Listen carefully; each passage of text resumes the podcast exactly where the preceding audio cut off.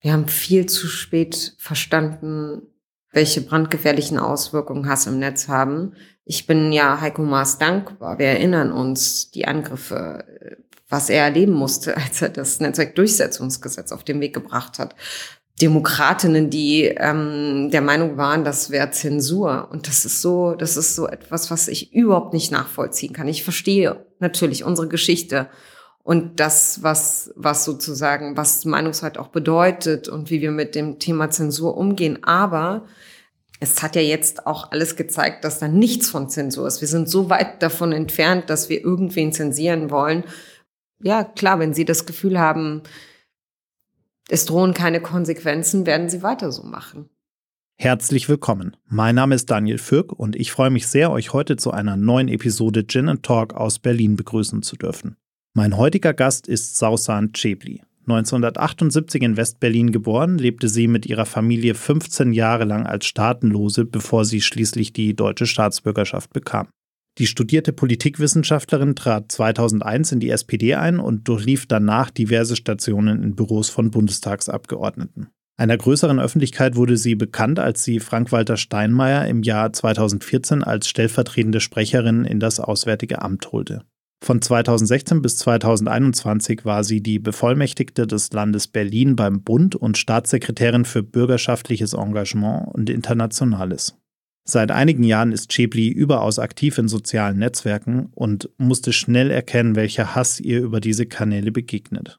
In ihrem Buch Laut schreibt sie darüber, wie ernst die Situation tatsächlich ist, welche Folgen Cybergewalt haben kann und appelliert dabei an uns alle laut und deutlich gegen Hass und für einen friedlichen demokratischen Austausch einzustehen und entschieden Zivilcourage zu zeigen, im analogen wie im digitalen Leben. Ich wollte von ihr wissen, wie man mit derart viel Hass umgeht, warum diese Hater oft in organisierten Gruppen auftreten und warum politisch so lange tatenlos zugesehen wurde, während die Opfer von Cybergewalt kaum rechtliche Handhabe gegen die Täter hatten. Viel Spaß beim Zuhören. Schön, dass ihr alle wieder mit dabei seid. Zwei Menschen, eiskalte Drinks und eine Menge Zeit für ein persönliches Bargespräch. Herzlich willkommen an unserem Bartresen. Herzlich willkommen zu einer neuen Folge Gin and Talk. Mach es dir gemütlich, lehn dich zurück und tauche ein in die verrucht düstere Atmosphäre unserer Studiobar.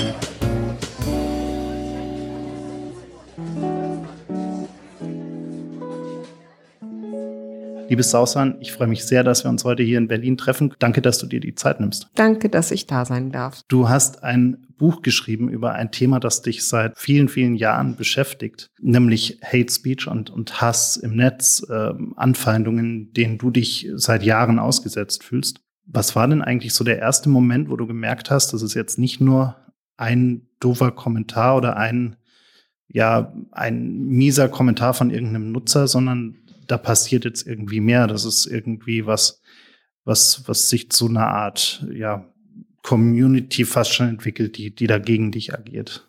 Ich kann das gar nicht an einem bestimmten Zeitpunkt ausmachen. Aber ich habe ziemlich früh gemerkt, dass jeder Post, jeder Tweet, jede Äußerung ziemlich viel Reaktionen provoziert hat. Und zwar egal, was ich gesagt habe. Ich konnte auch übers Wetter twittern und die Leute würden haten. So, und äh, das hat ein bisschen gedauert, glaube ich, bis ich erkannt habe, dass, dass, das, dass der Hass gegen mich nicht zufällig ist und dass da ganz viel organisiert, orchestriert ist, ähm, dass eine ganz klare Agenda hinter diesem Hass steht, und zwar die, ähm, mich mundtot zu machen. Besonders brutal hat mich der erste Shitstorm getroffen, würde ich schon sagen. Das war, der kam so komplett unerwartet. Ich kannte das ja auch vorher nicht. Ich war ja vorher auch, also die Geschichte ist ja jene, ich war, ich hatte schon sehr früh einen Facebook-Account, den ich aber nur obligatorisch gepflegt habe. Ich gehöre nicht zu denjenigen, die von Anfang an auf Twitter unterwegs waren. Ich habe soziale Medien viele Jahre gemieden, auch als ich ähm, stellvertretende Sprecherin des deutschen Außenministers war, der natürlich ähm, einen Twitter-Account, einen Facebook-Account und auf Social Media präsent war mit dem Auswärtigen Amt. Aber die Pflege, ähm, die haben dann meine Kolleginnen übernommen, wofür ich dankbar war. Ich hatte gigantischen Respekt vor Twitter, weil ich gesehen habe, was da immer los war und und und Steinmeier gehört noch zu den Politikern, die wirklich beliebt waren, ja, also verhältnismäßig wenig Hass abbekommen haben. Ähm, verglichen zu Kolleginnen zum Beispiel aus dem Kabinett. Und trotzdem hatte ich großen Respekt und habe mich ähm, ferngehalten. Als ich Staatssekretärin wurde, habe ich ein Medium für mich gesucht, auf dem ich mich positionieren kann, auf dem ich politisch Stellung beziehen kann und habe ähm, hab mich für Twitter entschieden. Und, und mit Tag eins im Prinzip hat, hat das angefangen. Ja, ich hatte äh, von heute auf morgen schon so viele Follower und, und, und das war dann auch so jedes Mal, wenn ich was getwittert habe oder ganz häufig, wenn ich was getwittert habe, ist dann eine Agentur entstanden und ich war immer so, so schockiert und dachte, was ist das denn? Also ähm, Twitter hat mir eine große Wirkungsmacht gegeben. Aber das ist sozusagen die positive Seite. Auf der anderen Seite hat das, hat das Leben dann auch ähm, ziemlich viele negative Begleiterscheinungen gehabt mit viel Hass und Hetze und Anfeindungen, Diffamierungen, Fake News über meine Familie und mich und äh, auch Morddrohungen, ähm, die dazu gekommen sind.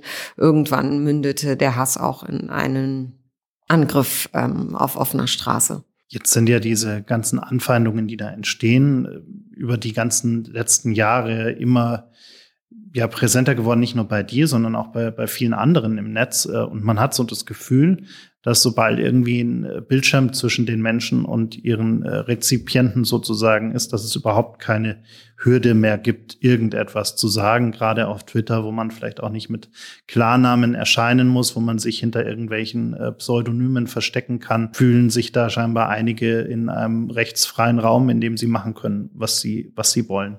Hast du auch das Gefühl, dass das so eine Entwicklung ist, die eher zunimmt? Ja, klar. Ähm, es ist eine Entwicklung, die zunimmt und vor allem Schlimm ist ja, dass die Hater das Gefühl haben, sie können tun und lassen, was sie wollen. Sie werden vom Staat quasi geschützt. Wie oft haben mir Leute geschrieben, rechte Hetzer geschrieben, ja hier mein Klarnamen, zeigt mich an, passiert eh nix. Also sie fühlen sich so sicher, dass sie haten können und dass sie mich beleidigen können, ohne dass es dafür Konsequenzen gibt. Und es gibt ja auch Beispiele, die zeigen, dass sie es können in der Vergangenheit. Ich bin ja schon häufiger vor Gericht gescheitert mit Anzeigen ähm, gegen Hass und Hetze und Beleidigung. Ähm, Gerichte, Richterinnen haben entschieden, dass das alles noch Meinungsfreiheit ist, was wirklich fatal ist. Äh, weil nicht nur für mich fatal, sondern auch für das Klima und für unser Zusammenleben, für die Art und Weise, wie wir miteinander zusammenleben wollen. Das gibt den Leuten, die haten, einfach so viel Macht über, über, über uns und und nicht nur über mich. Ich hoffe, ähm, dass jetzt mit dem Gesetz gegen digitale Gewalt, dass dem ein Ende gesetzt ist und dass Politik versteht, wie wichtig es ist, denjenigen, die Hass verbreiten und Menschen beleidigen und diffamieren, auch Stoppschilder gezeigt werden. Das, äh, ja klar, wenn sie das Gefühl haben, es drohen keine Konsequenzen, werden sie weiter so machen. Wenn man jetzt selbst nicht direkt von diesem ganzen Thema betroffen ist, dann denkt man sich vielleicht an der einen oder anderen Stelle, naja, lass den doch schreiben, was er möchte und, und äh, ignoriere es einfach weg. Wenn man sich da mit Leuten unterhält, die davon äh, massiv betroffen sind, und ich habe zu meinem langes Gespräch mit dem Journalisten Richard Gutjahr geführt, der ja auch hier durch, durch einiges durchgegangen ist in den letzten Jahren. Und wir haben viel darüber gesprochen, dass, dass vieles davon auch sehr organisiert wirkt. Also dass es wirklich Gruppen gibt, die äh, dann wirklich auch quasi fast schon orchestrierte Kommentarwellen in den Kanälen abgeben. Ist das was, was du auch äh, beobachtest? Es ist ja nicht nur, es scheint so, es gibt ja Studien äh, und äh, inzwischen Forschung darüber, dass viele Likes von ganz wenigen Nutzern ganz bewusst ähm, in die Welt gesetzt werden, um uns zu suggerieren, da steht eine Mehrheit ähm, hinter bestimmten Inhalten. Das ist brandgefährlich und das hat System, ja, und das ist nicht nur in Deutschland, das ist ein globales Phänomen. Wir schauen uns an, was in den USA passiert. Wir schauen uns an, wie Staaten versuchen, Wahlen zu manipulieren, wie Staaten Fake-Accounts produzieren, massenhaft und nichts passiert, um bestimmte Politiken umzusetzen. Das, ist, das sind echt Entwicklungen, die ähm, die so weit über das hinausgehen, was wir hier miteinander diskutieren.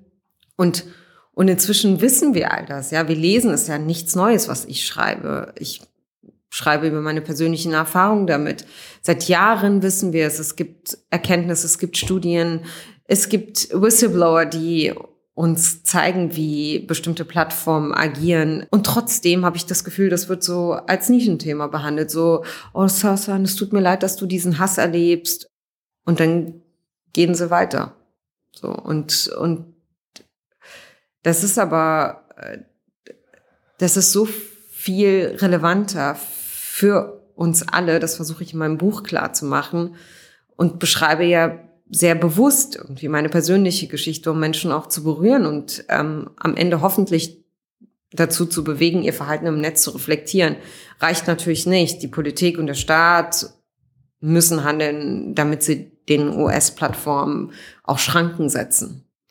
Aber auch jeder einzelne von uns, ähm, jeder einzelne von uns ist gefragt, ihr Verhalten im Netz zu reflektieren und zu erkennen, dass ihre, äh, seine Stimme zählt. Jetzt sind soziale Netzwerke ja kein neues Phänomen. Äh, Facebook und Twitter sind Mitte der, der 2000er Jahre entstanden äh, und gehören längst zu unserem täglichen Kommunikationsmittel oder, oder zu unseren täglichen Kommunikationsmitteln.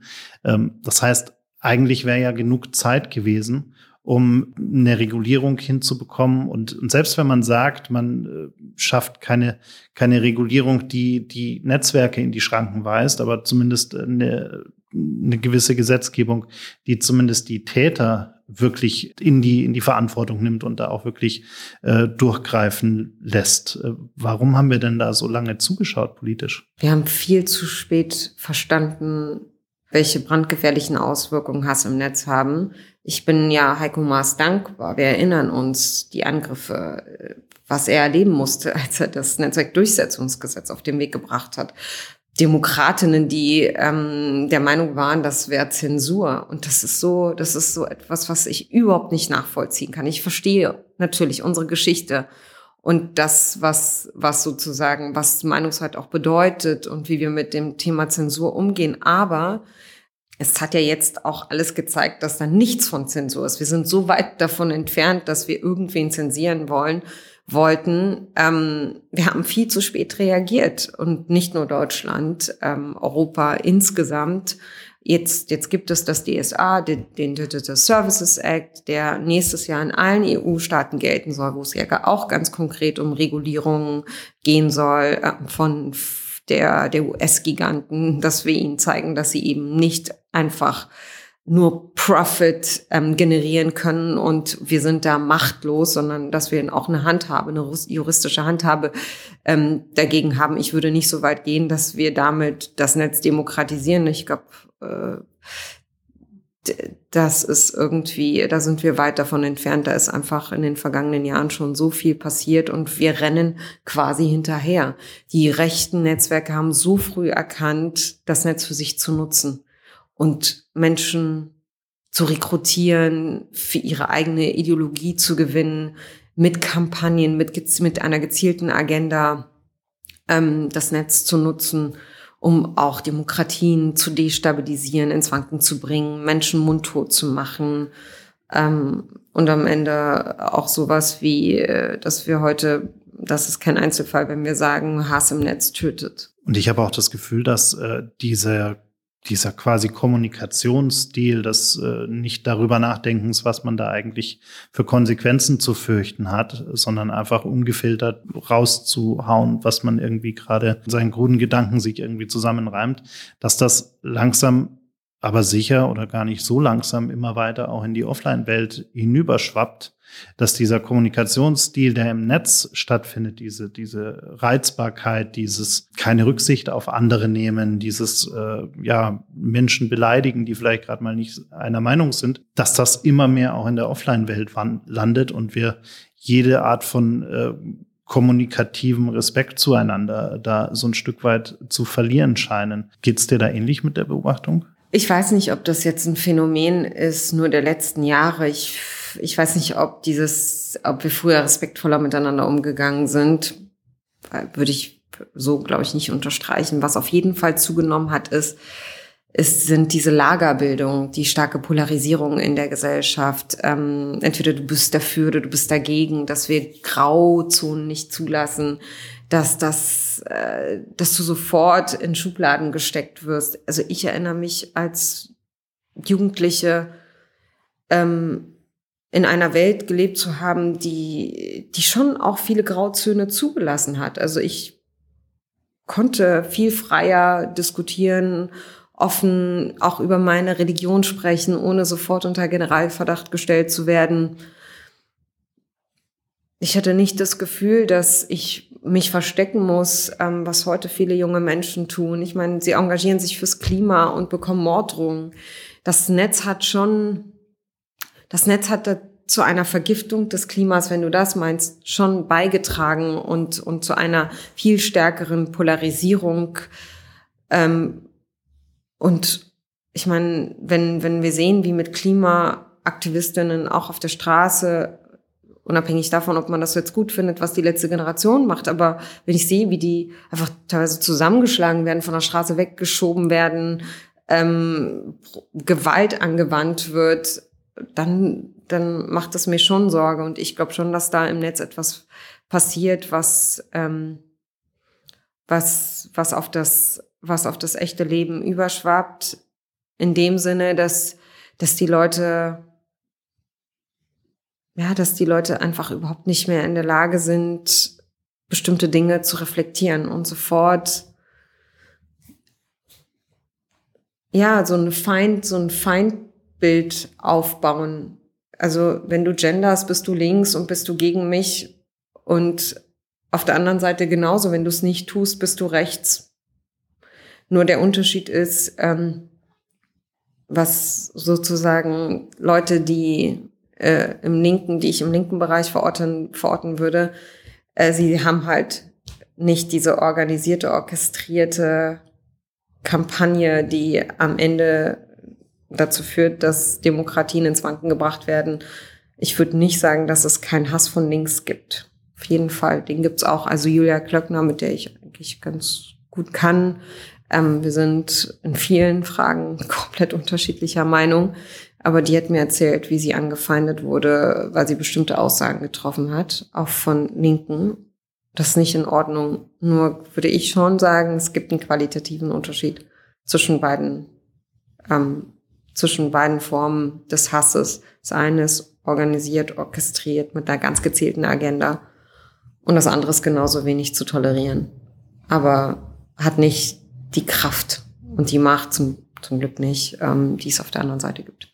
Das, was du mit den Grauzonen beschreibst, ist ja so ein bisschen dieses Phänomen, dass irgendwie Diskussion heute immer irgendwie Streit ist äh, und aber keine Debatte mehr ist. Äh, liegt es vielleicht auch ein bisschen daran, dass die Kommunikation im Netz so ein bisschen verkürzt ist? Also gerade wenn wir uns Twitter anschauen, man einfach auch nicht den Raum hat, um äh, großartig viel Kontext zu einem Thema zu geben und auch die Aufmerksamkeitsspanne der meisten äh, Nutzer einfach nicht ausreicht oder nicht auszureichen scheint um sich auch wirklich den, den Kontext zu einer Aussage dann auch mal wirklich ausführlich anzulesen oder in einem langen Video anzuschauen oder sich auch wirklich in der Tiefe damit zu beschäftigen.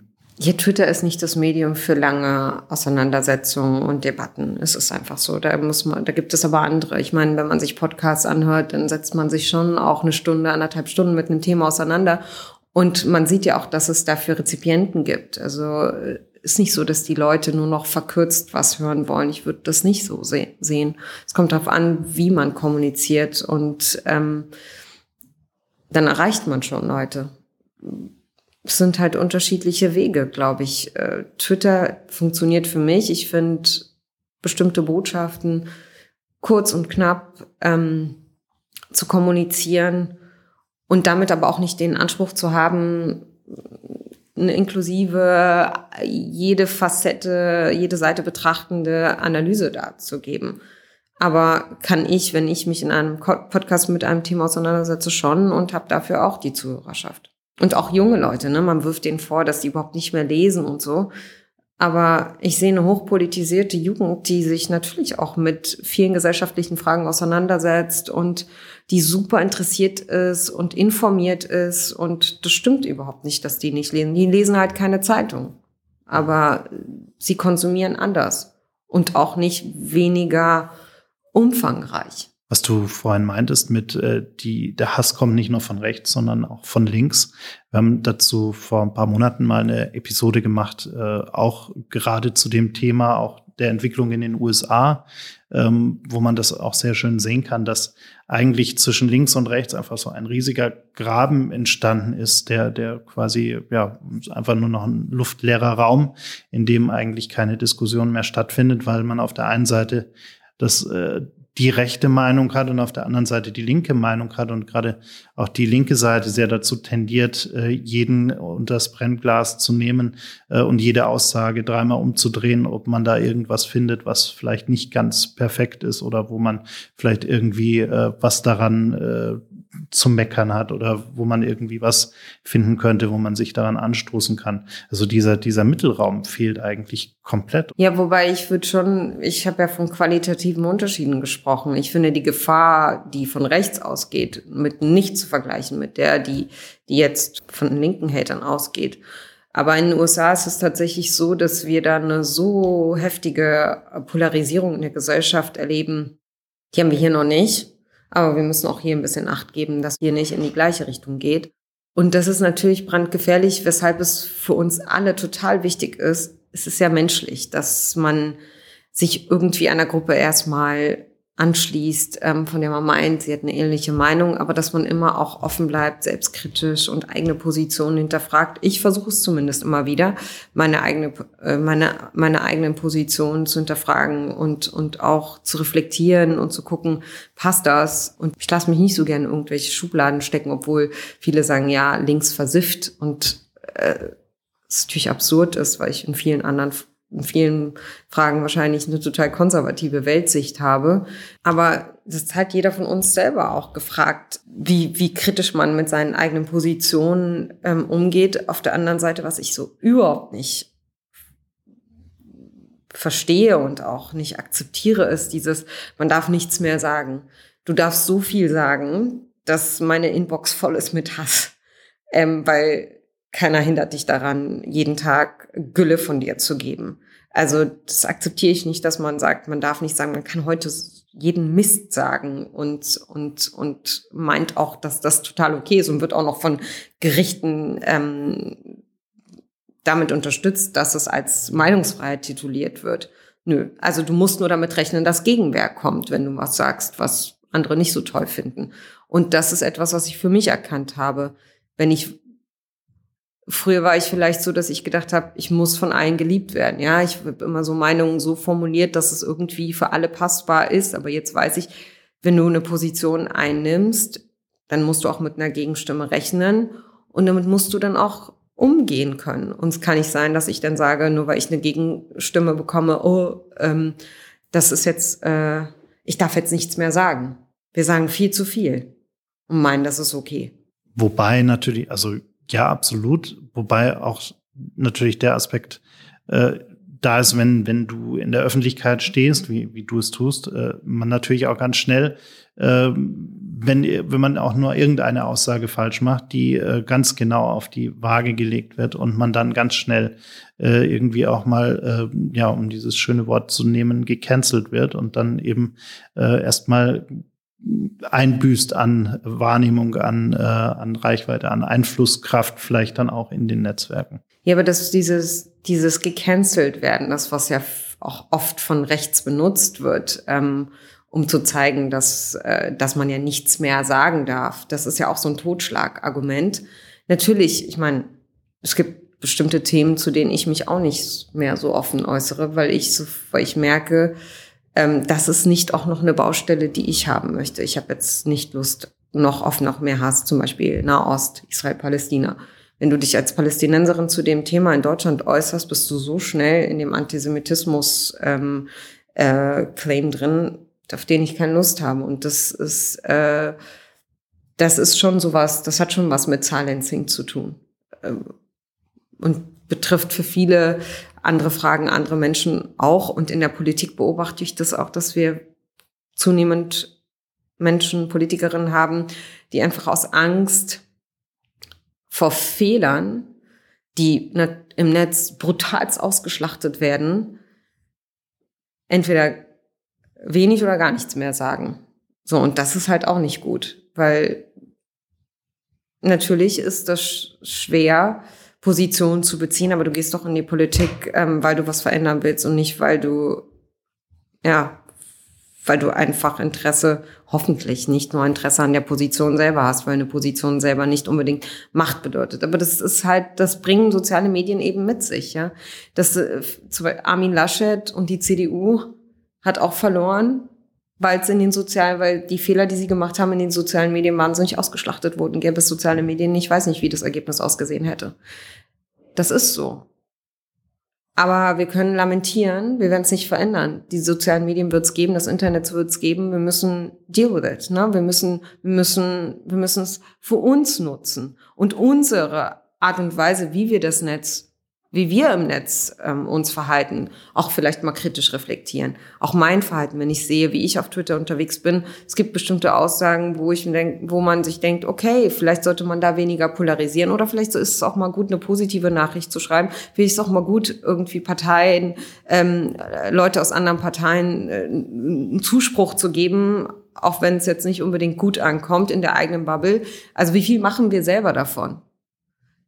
So muss man sich selber auch ähm, kritisch hinterfragen. Wir, wir tun so, als wenn das Netz nur uns steuert oder die Apps uns steuern. Wir steuern sie genauso mit. Auch unser Verhalten steuert, ist entscheidend dafür, wie Twitter am Ende angelegt ist und wie soziale Netzwerke operieren und agieren.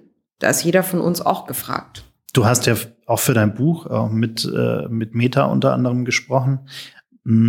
Jetzt waren die ja alle, also ich meine jetzt nicht nur Meta, sondern auch Twitter und, und die anderen Netzwerke immer auf dem Standpunkt zu sagen, naja, eigentlich sind wir ja nur Infrastruktur und wir bieten ja nur sozusagen äh, die, ja, die Infrastruktur zur Übermittlung von Inhalten sozusagen an. Ähm, hättest du mich vor zehn, zwölf Jahren gefragt, hätte ich dazu wahrscheinlich gesagt, ja, irgendwie richtig. Seitdem sind die Algorithmen aber wahnsinnig viel komplexer geworden. Äh, und wenn man sich die Funktionsweise dieser Algorithmen anschaut, äh, die ja im Endeffekt dafür sorgen, was überhaupt Reichweite bekommt und nicht, dann sind eben genau die Inhalte, die zu einer Diskussion führen, die anstoßen, die äh, in irgendeiner Art und Weise ähm, ja eben Interaktion verursachen genau diejenigen, die ganz oben landen äh, und interessanterweise oftmals diejenigen, die eher negative äh, Kommentare äh, verursachen, die eher Hate Speech und ähnliches verursachen und nicht so sehr diejenigen, die vielleicht 5000 positive Kommentare haben. Ähm, wie, wie war denn dein Eindruck von diesen Gesprächen, die du da geführt hast? Hat man haben die überhaupt noch das Gefühl, dass sie die Kontrolle darüber haben, was da abgeht? Ich bin mit mehr Fragen aus dem Gespräch rausgegangen, als ich reingegangen bin. Natürlich so zu Algorithmen und so haben sie sich überhaupt nicht geäußert oder sehr zurückhaltend. Ähm, wir haben, wir haben über Fake News gesprochen, die Art und Weise, warum sie zum Beispiel Fake News nicht löschen. Dann sagen sie, sie labeln und das würde funktionieren. Das würde dazu führen, dass weniger Nutzer sich mit dem Inhalt auseinandersetzen, dann nennen sie dir irgendwelche Zahlen, die dafür sprechen sollen, dass das alles funktioniert. Kannst du natürlich nicht verifizieren, ähm, weil Forschung keinen Zugang hat zu, zu dem System, was dahinter steckt, zu den Algorithmen. Ähm, aber mit dem DSA soll ja auch eine unabhängige Forschung möglich sein, um zu gucken, was genau passiert da im Hintergrund. Oder sie sagen, es gibt ähm, Moderationscenter auf der Welt. Da sitzen ein paar Leute, die irgendwie Milliarden von Daten ähm, moderieren sollen. Wie sollen das funktionieren? Setzen viel zu wenig Ressourcen dafür ein, dass es funktioniert. Am Ende ist ja klar, Emotionen generieren Traffic, Traffic bringt Gewinn und diese Unternehmen sind darauf ausgerichtet, Gewinn zu machen. Deswegen kann es nicht in ihrem Ober-Ober-Interesse sein, Content zu löschen, der am Ende für Emotionen sorgt und Hass sorgt für Emotionen und negative negative Inhalte sorgen für Emotion, emotionale Diskussionen. Ähm, wir haben jetzt, wir haben mit dem Netzwerkdurchsetzungsgesetz, was zum größten Teil ja abgelöst wird, dann nächstes Jahr vom DSA, aber einige Möglichkeiten, Wege, um, um da reinzugehen, um, um, um sie einigermaßen, um ihn einigermaßen die Schranken, in die Schranken zu weisen und, und zu regulieren.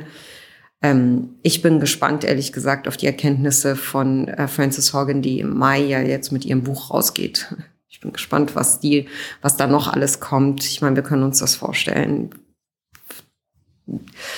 Wahrscheinlich ist es noch viel schlimmer, ähm, was da im Hintergrund passiert äh, bei Meta ähm, und wie ganz bewusst mit Inhalten, mit Fake-Accounts, mit Desinformationen auch agiert wird. Ähm, das ist schon, das ist schon ziemlich heftig und und wir haben es, das haben wir auch von Anfang an gesagt. Wir haben es Zusagen lau laufen lassen, gucken. Google, wir haben überhaupt noch gar nicht über Google gesprochen. Was passiert auf YouTube? Wie viel, viel Hass und Drohung ich über Video, über Videos bekomme, die da produziert werden mit Millionen von Followern.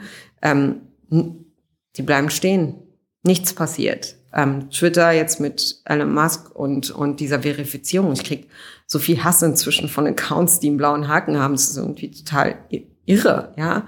Wenn du dir vorstellst, vorher stand das noch für etwas. Jetzt kannst du überhaupt nicht mehr unterscheiden, was sind das? Sind das jetzt echte Menschen? Sind das Trolle? Es ist alles, ähm, sind alles echt ähm, besorgniserregende ähm, Entwicklungen. Und trotzdem sehe ich auf der politischen Seite zumindest Versuche, dem etwas entgegenzusetzen. In den USA wird Hate Speech durch Meinungsfreiheit gedeckt. Das ist, kannst du machen. Ich bin froh, dass das bei uns in Europa, bei uns in Deutschland nicht der Fall ist. Wenn man sich mal deine Accounts anschaut und deine Aktivitäten anschaut, auch jetzt dieses Buch anschaut, äh, du wirst ja wirklich nicht müde, ähm, gegen Hate Speech, gegen Hass im Netz äh, zu kämpfen äh, und gegen all diese Anfeindungen auch vorzugehen und auch politisch darauf einzuwirken, dass wir da äh, endlich mehr Regulierung äh, bekommen. Wo, woher nimmst du denn nach all den Jahren diese, diese wahnsinnige Energie? Was mir hilft, sind ehrlich gesagt ähm, positive Zuschriften. Also wenn ich jetzt nur Hass abbekommen würde und das Gefühl hätte, die ganze Welt würde sich gegen mich vereinen und ähm, es ging um mich persönlich, ähm, dann wäre das total schwer weiterzumachen. Aber erstens weiß ich, dass, wie gesagt, diese Leute nicht mich persönlich meinen, weil sie mich nicht kennen. Das hilft sozusagen, den Hass nicht zu nah an sich heranzulassen, wobei ich auch sage, ich würde lügen, wenn, wenn ich, wenn ich hier säße und sage, das geht, lässt mich komplett kalt, tut's nicht. Also es ist schon, wenn man das liest, dann macht es was mit einem. Ich lese ganz, ganz wenig.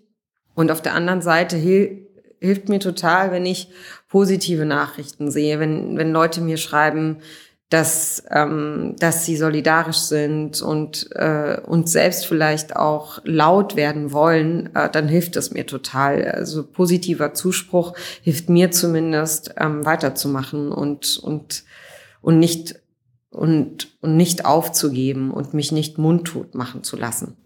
Wir haben gerade schon gesagt, die Hater sind ganz gut darin, sich zu organisieren und dann auch äh, quasi als Kollektiv gegen jemanden vorzugehen. Jetzt haben wir aber ja auch alle ganz viele Leute in unserem Netzwerk mit großen, großer Reichweite.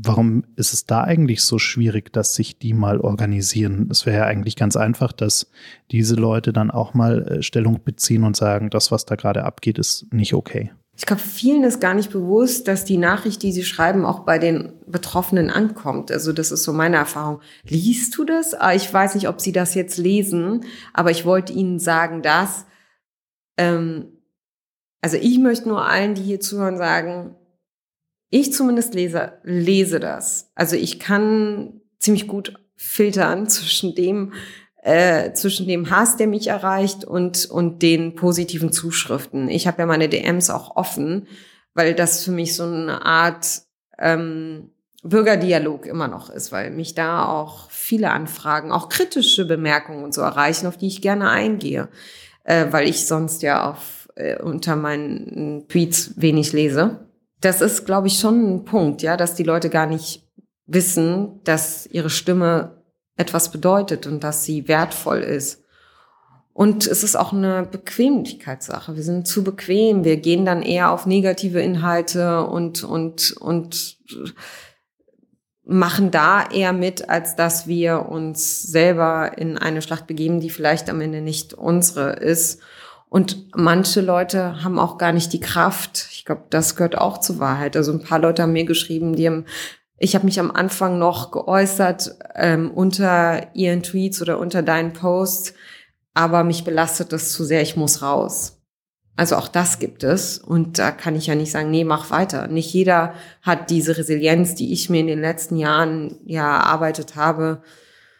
Ähm, und dann kann man auch nicht von allen erwarten, genauso sich in diese Schlachten zu begeben, würde ich auch gar nicht. Also ich, mir reicht ja auch, wenn Leute anfangen zumindest, mit einer vielleicht, mit einer Nachricht nicht im öffentlich, nicht sofort die öffentlich ist, sondern privat. Und wenn sie das Gefühl haben, dass sie jetzt einen Schritt weiter gehen können, dann können sie die öffentlich machen. Und wenn sie noch weiter gehen können, dann vielleicht auch ein, selber einen Kommentar schreiben, einen Account ähm, sich anlegen etc. Es gibt ja sozusagen Stufen des Engagements im, äh, im Netz oder Stufen der digitalen Zivilcourage, wie ich sie nenne wichtig ist, dass wir, dass uns bewusst ist, wie wichtig unsere eigene Stimme ist und dass die eigene Stimme zählt und dass es relevant ist. Ich glaube, viele der zum Beispiel der Kommunalpolitikerinnen, die sich in den letzten Jahren zurückgezogen haben, weil sie den Hass nicht ertragen, es nicht getan hätten, wenn sie das Gefühl gehabt hätten, erstens, der Staat schützt sie und zweitens, da sind Menschen, die sich hinter sie stellen im Netz.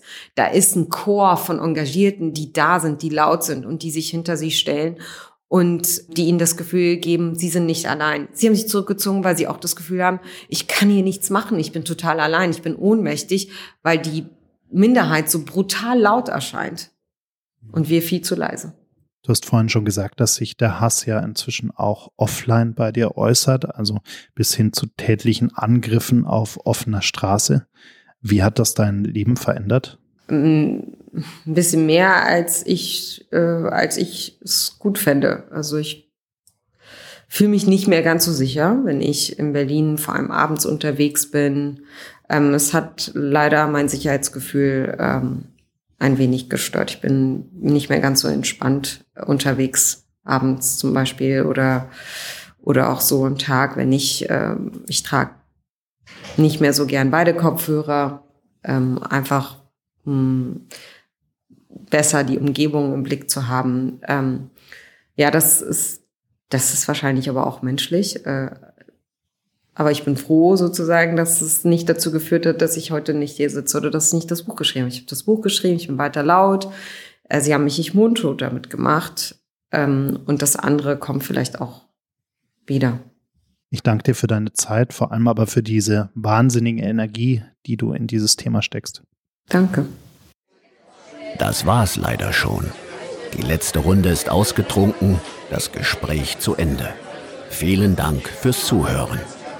Bitte nimm Rücksicht auf die Nachbarn und sei leise, wenn du die Bar verlässt. Aber vergiss auf keinen Fall, den Abonnieren-Button zu klicken.